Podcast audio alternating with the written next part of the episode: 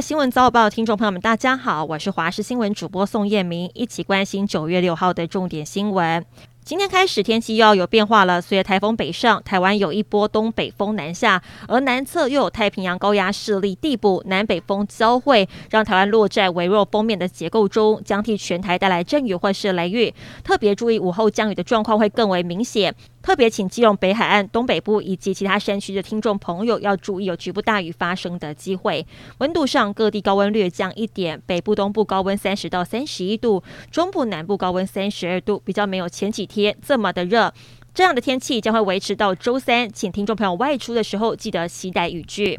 昨天，新北市永和惊传分尸案，一名张姓女子向警方报案，已经将近一周联系不上梁姓的男友人，而警方照她提供的资料，前往永和区志光街某间公寓的三楼民宅查看，发现男子已经死亡多时，疑似遭人分尸，没有头颅，四肢只剩下左脚。警方立刻封锁现场搜证，由于平时死者是跟大哥同住，目前大哥仍已失联，警方正在全力的追缉中。台北市松山区民生社区昨天凌晨发生街头问路性侵案，警方锁定二十岁的蔡姓男子设有重嫌。昨天下午巡线在内湖逮人，警方查出蔡姓男子从去年九月开始，至少在台北市犯下了四起的妨碍性自主案件以及妨碍秘密案，地点遍布运动中心、捷运站、公园女厕等处。虽然都被警方逮捕送案，但由于判决未确定，蔡男交保之后可以在外头趴趴造，宛如不定时炸弹。今天早上，位在台南市七股区六孔码头往南五百公尺处一处，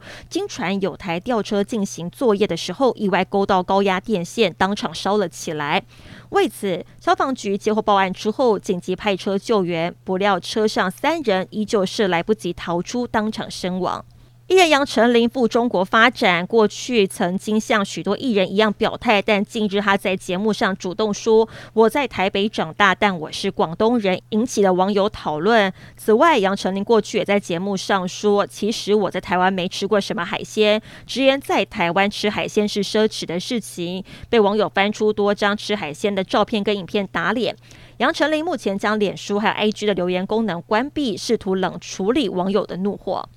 欧洲今年冬天可能会因为俄罗斯停止供应天然气电力拉警报，德国因此决定延后关闭原本预计在年底除役的两座核电厂。二零一一年日本核岛福灾之后，德国原本规划在二零二二年前实现非核家园，关闭境内所有核电厂，但因为俄罗斯为了反制欧洲国家对俄罗斯入侵乌克兰的制裁，停止供应欧洲天然气，造成欧洲在这个冬天供电可能吃紧。德国决定延后到二零二三年四月份关闭原本预计在今年底除役的两座核电厂。不过，德国依旧是坚持废核立场，没打算为最后的几座核电厂填装新的燃料棒，排除延役的可能性。英国保守党的选举结果一如先前的民调，由特拉斯以八万一千三百二十六票获胜，成为英国第三位女性首相的她，也在感言当，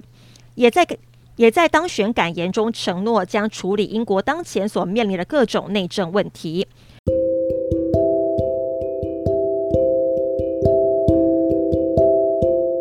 以上新闻内容非常感谢您的收听，我们再会。